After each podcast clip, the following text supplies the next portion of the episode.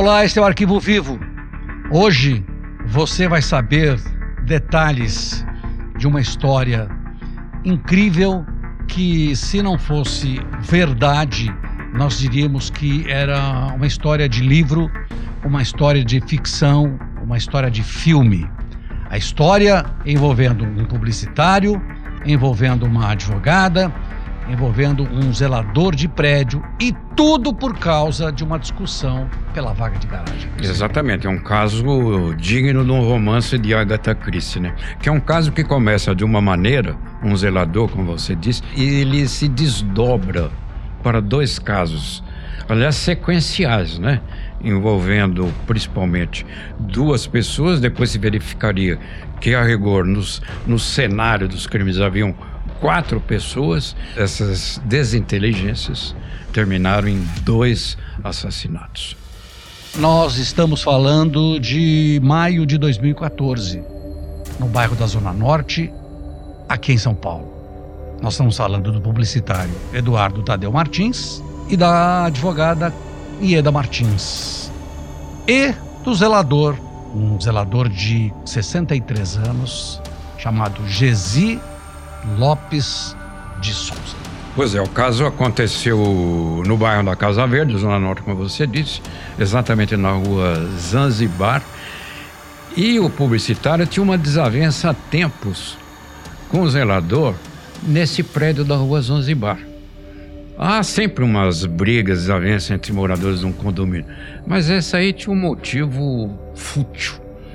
Ou seja, o publicitário assinava um jornal recebia o jornal na porta do apartamento, o que muita gente faz, e de vez em quando o jornal subia. O publicitário achou que seria o zelador que apanhasse o jornal. E discutiam sempre. E além disso, uma discussão boba daquelas de sempre em condomínio sobre disputa em vaga de garagem. Então um dia o zelador desceu do elevador, no andar do publicitário. Isso foi documentado por câmeras. Discutiram e a partir dessa discussão se sabia até aí esse momento. O zelador desaparece, some, é considerado desaparecido. E aí a polícia começa a investigar. A filha do zelador é ouvida pela polícia e ela conta. Fala, olha, meu pai, como zelador, tem algumas coisas aqui, mas uma das pessoas que sempre implica com meu pai é o, o seu Eduardo do publicitário. Sempre ele que implica. E aí a polícia ouviu o Eduardo. E ele diz: Olha, não sei de nada. Não tem nada a ver. Aí começaram a levantar as câmeras, as imagens das câmeras. E aí viram que ele desceu no sétimo andar, caminhou na direção do apartamento, entrou no apartamento e aí sumiu. Depois o publicitário foi visto carregando as uma mala, uma mala com a ajuda da mulher. Com essa informação, a polícia descobriu que ele havia se retirado com essa mala e que ele tinha uma casa no litoral. Na Praia Grande. Exatamente na Praia Grande. E a polícia foi lá. E aí, Renato, houve uma descoberta, uma cena macabra. Macabra. Isso aconteceu três dias depois do desaparecimento quando os policiais chegaram nesta casa, ele estava queimando o corpo do zelador, ele, Eduardo, numa churrasqueira. Exatamente. É triste falar isso, mas são detalhes em que, que a gente conta aqui, até para vocês saber, para vocês se orientarem de como as coisas aconteceram. Exatamente. Você vê que depois de, desse flagrante, Nessa churrasqueira, a polícia apurou que o corpo do zelador havia sido cortado em 17 partes. 17 partes. Que o publicitário, para fazer isso, usou um serrote e ele pretendia, nessa churrasqueira, na casa na Praia Grande, onde morava o pai, que não sabia De absolutamente nada. nada disso, por isso chega lá ele está na churrasqueira na grelha lá. Isso. Fazendo uma grelha humana. Uma Nossa, grana humana. Uma coisa, uma coisa é, é terrível. mas foi exatamente o que aconteceu. Então foi uma coisa, o corpo todo seccionado, sendo queimado, incinerado e ele surpreendido exatamente ali. A polícia ainda conseguiu chamar a perícia, tinha umas partes do corpo ainda, e não teve como ele negar. E ele acabou confessando. No começo ele ainda tentou eximir é. a mulher da história, mas aí depois ela ajudou inclusive a carregar a mala. Hum. Então, ele confessou o crime. Só é. que ele tentou dar uma história dizendo não, foi ameaçado, mas diante de um quadro daquele não tinha, não tem nenhum, não tem, não tem nenhuma ligação plausível. E a ligação era, na verdade, outra completamente diferente.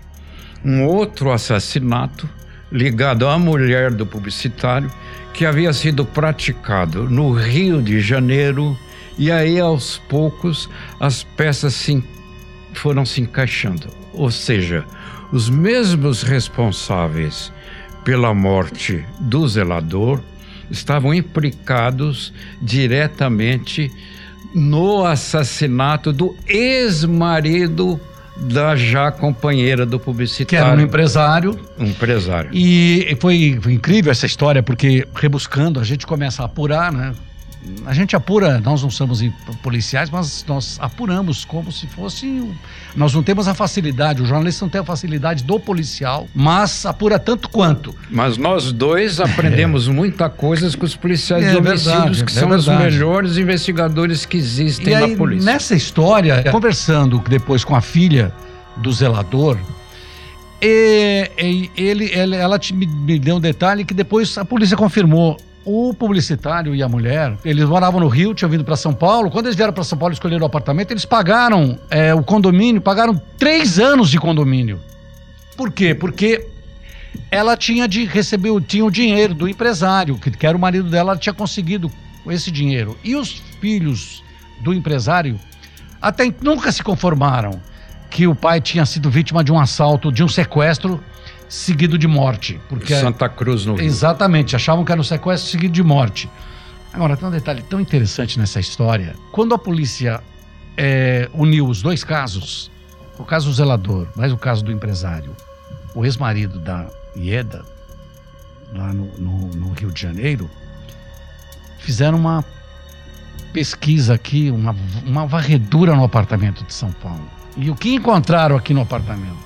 Encontraram vários indícios de coisas que permitiram descobrir outras coisas, principalmente que a Ieda, a advogada, ex-companheira do empresário morto lá no Rio de Janeiro, empresário, aliás, que fabricava postes, era fabricante de postes, né?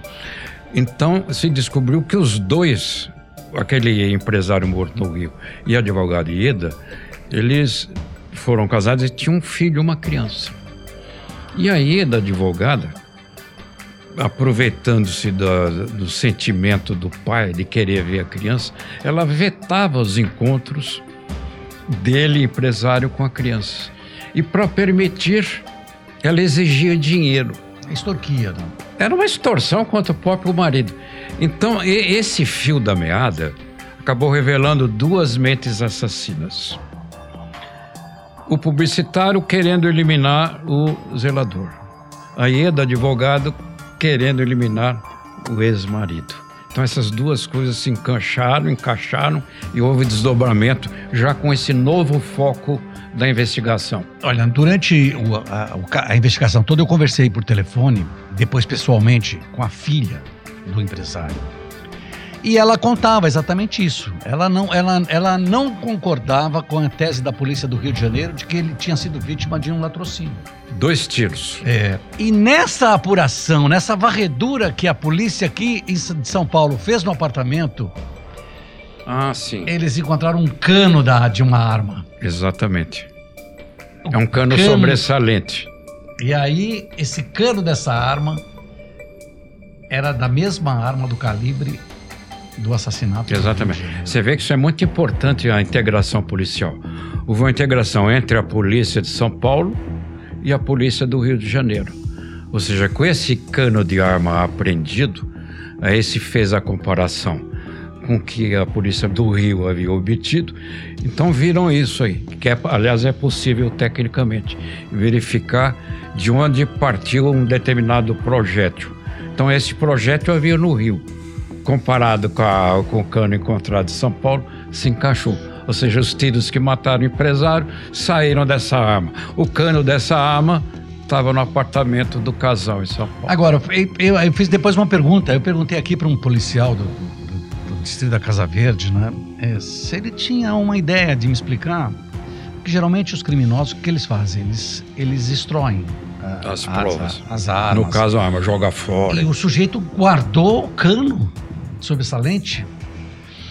É, aí ele falou: olha, é, vai da mente de cada um. A mente criminosa é aquilo. Acho que ele olhava aquilo lá e lembrava de alguma coisa que ele fez que lhe dava prazer e satisfação. Aliás, isso aí é psiquicamente explicado, né?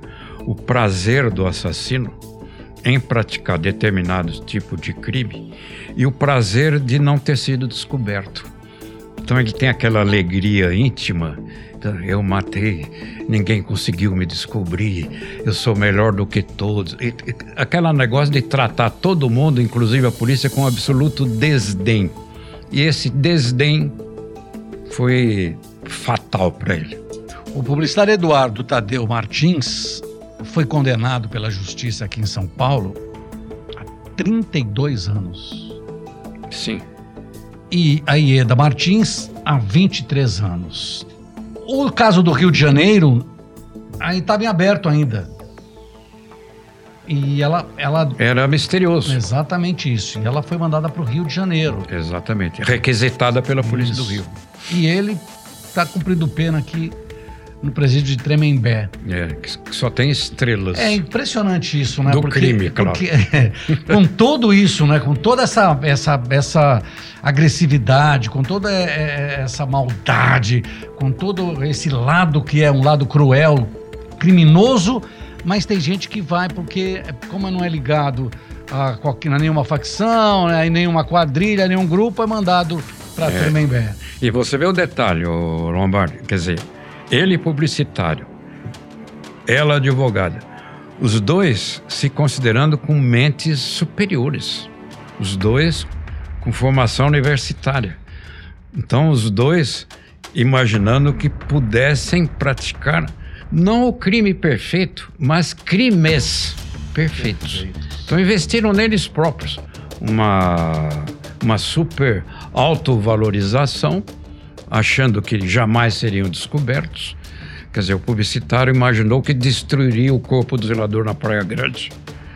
E a advogada imaginando que o ex-marido, pelo fato do crime ter acontecido lá no Rio de Janeiro, jamais estabeleceria uma ligação Rio-São Paulo, como a polícia acabou fazendo. É, mas por isso que a investigação ela é, é, ela é maravilhosa assim de, de observar, né? Porque a gente quando caminha, a gente caminha junto com quem investiga.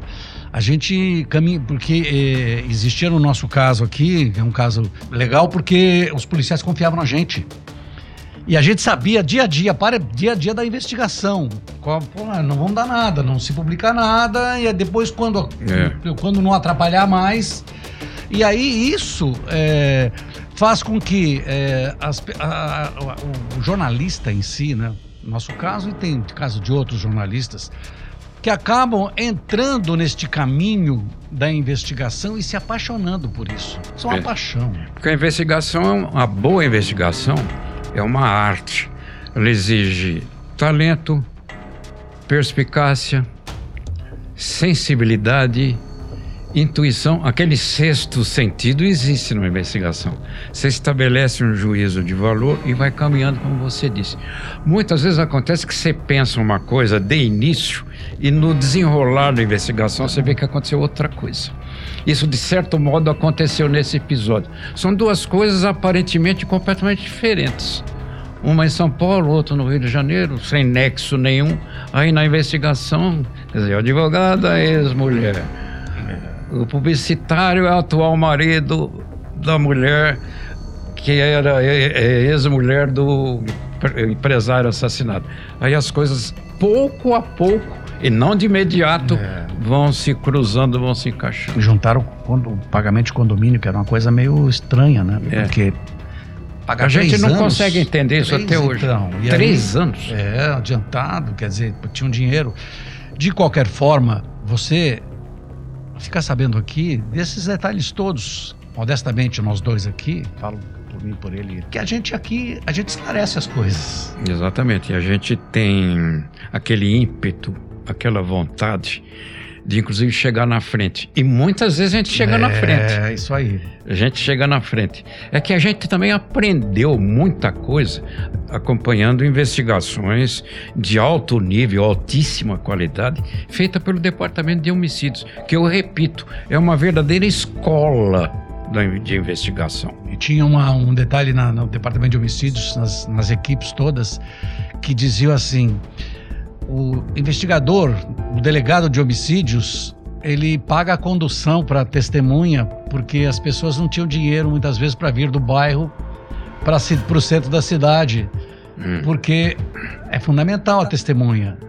E ninguém queria trabalhar no departamento de homicídios, ninguém que eu digo, quem queria outras coisas na polícia. É, os com propensão à corrupção é um lugar odiado, né? Não dá dinheiro nenhum. Quer dizer, o, o policial homicídio, o material de trabalho dele qual é? É um cadáver. Então ele vai no local, tem um corpo. E ele tem que descobrir quem é o assassino daquele cadáver lá. É isso aí. Você soube de mais um caso aqui no Arquivo Vivo. Até a próxima, Percy. Se Deus quiser. Valeu.